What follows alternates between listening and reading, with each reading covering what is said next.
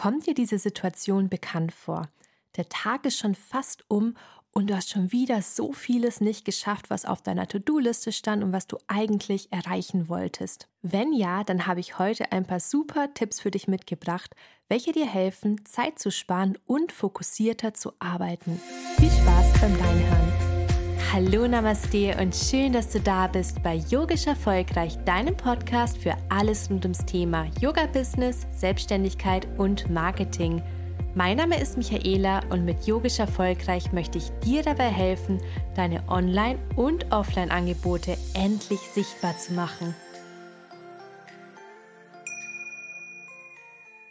Heute möchte ich ein paar wirklich einfache Tipps mit dir teilen, welche ich für meine ganzen organisatorischen To-Dos anwende. Einige davon kennst du mit Sicherheit schon, aber manchmal tut es einfach gut, dass man sich etwas wieder in Erinnerung ruft und es dann auch mal wieder anwendet. So ging es mir nämlich auch. Mir ist die Idee für diese Podcast-Folge nämlich spontan gekommen, weil ich gerade in einer ziemlich stressigen Phase bin. Also es ist sehr, sehr viel zu tun gerade. Ich habe jedes Wochenende ein Yoga-Retreat, entweder vom Freitag bis Sonntag oder von Donnerstag bis Sonntag, den ganzen Monat lang, musst du dir vorstellen, ein Retreat nach dem anderen. Habe dazwischen einmal die Woche einen Marketingkurs am Abend, den ich gebe. Dann habe ich noch zwei Yoga-Stunden und ich habe natürlich auch ein paar Projekte, die ich eben voranbringen möchte. Natürlich diesen ganzen, ja, diesen Kleinkram oder diese Aufgaben, die halt immer wieder anfallen, wie zum Beispiel Social Media Beiträge erstellen, Videos erstellen, auf Social Media aktiv sein, diesen Podcast zum Beispiel aufnehmen und dann habe ich ja zwei Accounts. Also ich will jetzt gar nicht jammern, aber es ist halt einfach eine stressige Phase und solche Phasen gibt es halt einfach im Leben und so ist sie halt gerade bei mir. Und dann habe ich mir wieder in Erinnerung gerufen, was habe ich gemacht, als ich im Eventmanagement gearbeitet habe. Da hast du ja auch echt stressige Phasen. Gleichzeitig hast du immer noch deine Routineaufgaben, also die ganzen E-Mails und so weiter, die halt eingehen. Und jetzt wende ich gerade diese Tipps wieder an und merke, dass es einfach so sehr hilft und mich so viel fokussierter arbeiten lässt und schneller voranbringt. Und diese einfachen Tipps möchte ich heute mit dir teilen. Lass uns gleich starten mit Tipp Nummer 1. Und zwar, wenn du fokussiert an etwas arbeiten möchtest, dann stell deine E-Mail-Funktion aus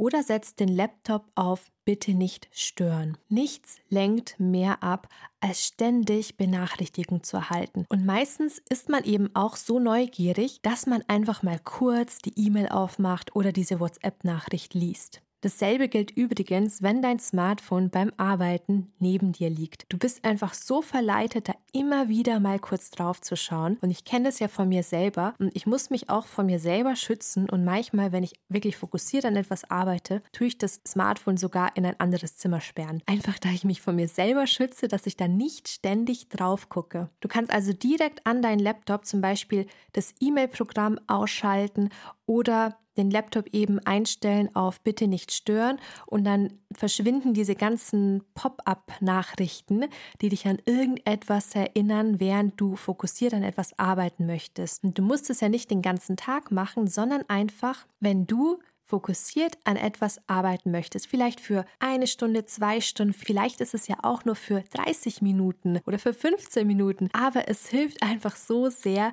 dass da nicht ständig irgendetwas aufpoppt. Und du schaffst im Endeffekt einfach so viel mehr, wenn du dich nicht immer aus diesem Arbeitsfluss herausreißen lässt. Tipp Nummer zwei, beantworte E-Mails am Stück oder nur ein oder zweimal am Tag. Niemand erwartet von dir sofort eine Antwort. Und nur weil mal ein paar E-Mails, ein paar Stunden unbeantwortet sind, wird keiner eine Vermisstenanzeige aufgeben und es ist total okay. Wenn du E-Mails am Stück beantwortest, bist du einfach so viel schneller, als wenn du jede E-Mail, die gerade eingeht, sofort beantwortest. Weil ich kenne es ja selbst, wenn es vor allem so eine Nachricht ist, wo du denkst, ah ja, da kann ich ja jetzt mal ganz schnell drauf antworten. In Summe sind das die Zeitfresser. Und ich weiß, es fühlt sich irgendwie gut an, dass da eine beantwortete Nachricht dann drin ist. Aber das sind meistens ja Nachrichten, die dich überhaupt nicht weiterbringen, aber die du natürlich beantworten musst. Aber ob du diese sofort beantwortest oder ob du die zwölf Stunden später beantwortest, ist total egal.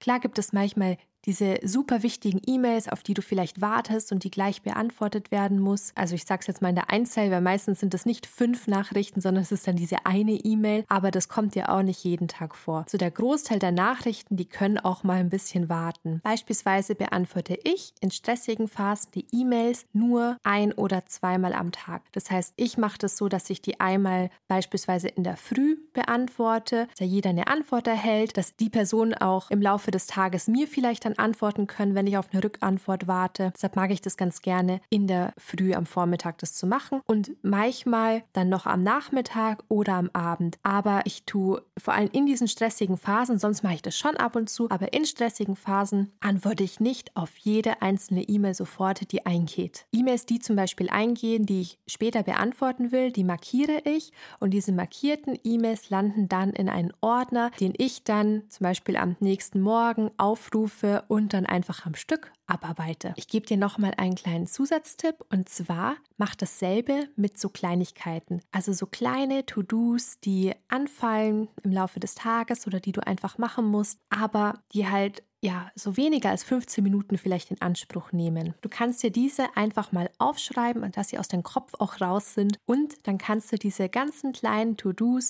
zum Beispiel in so einer Power Hour abarbeiten. Tipp Nummer drei, Du musst nicht sieben Tage die Woche, täglich 24 Stunden am Tag erreichbar und aktiv sein und setz dir da Grenzen. Das kann beispielsweise sein, dass du sagst, ab einer bestimmten Uhrzeit beantwortest du keine Nachrichten mehr oder arbeitest zum Beispiel nicht mehr an diesen Kleinigkeiten oder bist auf Social Media aktiv oder beispielsweise am Wochenende oder am Sonntag bleiben Sachen einfach unbeantwortet. Das darfst du natürlich selbst entscheiden. Vielleicht bist du ja eine Person, die eine Nachteule ist oder jemand, der lieber unter der Woche mal frei macht oder lieber am Vormittag. Das kannst du ja komplett selber entscheiden. Ich habe letztes Wochenende beispielsweise ganz fokussiert an einem Projekt gearbeitet und habe da so viel weitergebracht, weil ich bewusst mich entschieden habe, dass ich jetzt Samstag, Sonntag nicht auf Social Media aktiv bin, also nicht poste, nicht in die App reingehe und dass ich auch keine E-Mails beantworte. Der Vorteil vom Sonntag ist natürlich, dass die wenigsten Personen von dir erwarten, dass sie eine Antwort erhalten. Es gilt eigentlich fürs komplette Wochenende. Und das nutze ich halt gerne, um fokussiert an etwas zu arbeiten oder an einem Projekt zu arbeiten. Und ja, ich arbeite auch am Wochenende. Aber ich meine, wenn du Yogalehrerin bist, dann ist es ja auch so, ein Yoga-Retreat ist ja auch übers Wochenende. Es ist ja auch Arbeit am Wochenende. Aber das kann man sich ja einfach selber so einteilen. Und ich habe das so für mich entschieden, also das passt. Aber der Vorteil ist natürlich, wenn ich an einem Wochenende arbeite, dass da niemand von mir erwartet, dass ich irgendetwas beantworte. Und das nutze ich einfach in diesen stressigen Phasen und sage dann fürs Wochenende, da bin ich jetzt nicht auf Social Media aktiv und ich beantworte keine Nachrichten. Es geht einfach darum, dass du diese Zeit, die du nicht für diese Routineaufgaben verwendest, dass du diese nutzt, um entweder an einem Projekt zu arbeiten, also was voranzubringen, oder du nutzt sie, um nichts zu machen, um einfach deine Batterien wieder aufzuladen. Dann kommen wir schon zum letzten Tipp. Tipp Nummer 4. Sei vorsichtig mit dem Herausgeben von deiner privaten Nummer. Das ist einfach meine persönliche Meinung. Meine private Nummer steht nirgendwo für irgendwelche Rückfragen bereit. Natürlich gebe ich meine Nummer geschäftlich weiter, aber nicht an jeden und sie steht auch nicht auf meiner Webseite. Und ich mag das einfach nicht, dass ich angerufen werde wegen Kleinigkeiten, weil sowas meistens Zeitfresser sind. Vor allem, wenn irgendjemand beim Telefonat nicht auf den Punkt kommt. Das macht mich wahnsinnig. Und ich finde, das ist einfach reine Zeitverschwendung, weshalb ich übrigens auch keine Sprachnachrichten mag. Also Sprachnachrichten, vor allem wenn mir auf Instagram oder so jemand eine Sprachnachricht schickt, ich höre das nicht ab. Also ich antworte dann und sage, hey, kannst du mir bitte das als Text schreiben? Aber ich höre mir keine Sprachnachrichten an, weil mich das zu viel Zeit kostet vor allem wenn du jemanden auf WhatsApp hast, habe ich das Gefühl, dass dann diese Personen schneller eine Antwort erwarten, weil sie ja dann auch sehen, okay, das ist angekommen oder du hast es gelesen. Und wenn es irgendwas ist, was so einen geschäftlichen Kontext hat, dann mag ich das nicht. Ich will auch nicht, dass es zu sehr irgendwie verschwimmt, Es verschwimmt ja sowieso das Private und das Berufliche, wenn du selbstständig bist. Aber mit meiner privaten Nummer, da bin ich echt ein bisschen heikel. Natürlich ist es was anderes, wenn du eine zweite Nummer hast, also eine geschäftliche Nummer, aber das habe ich jetzt zum Beispiel nicht.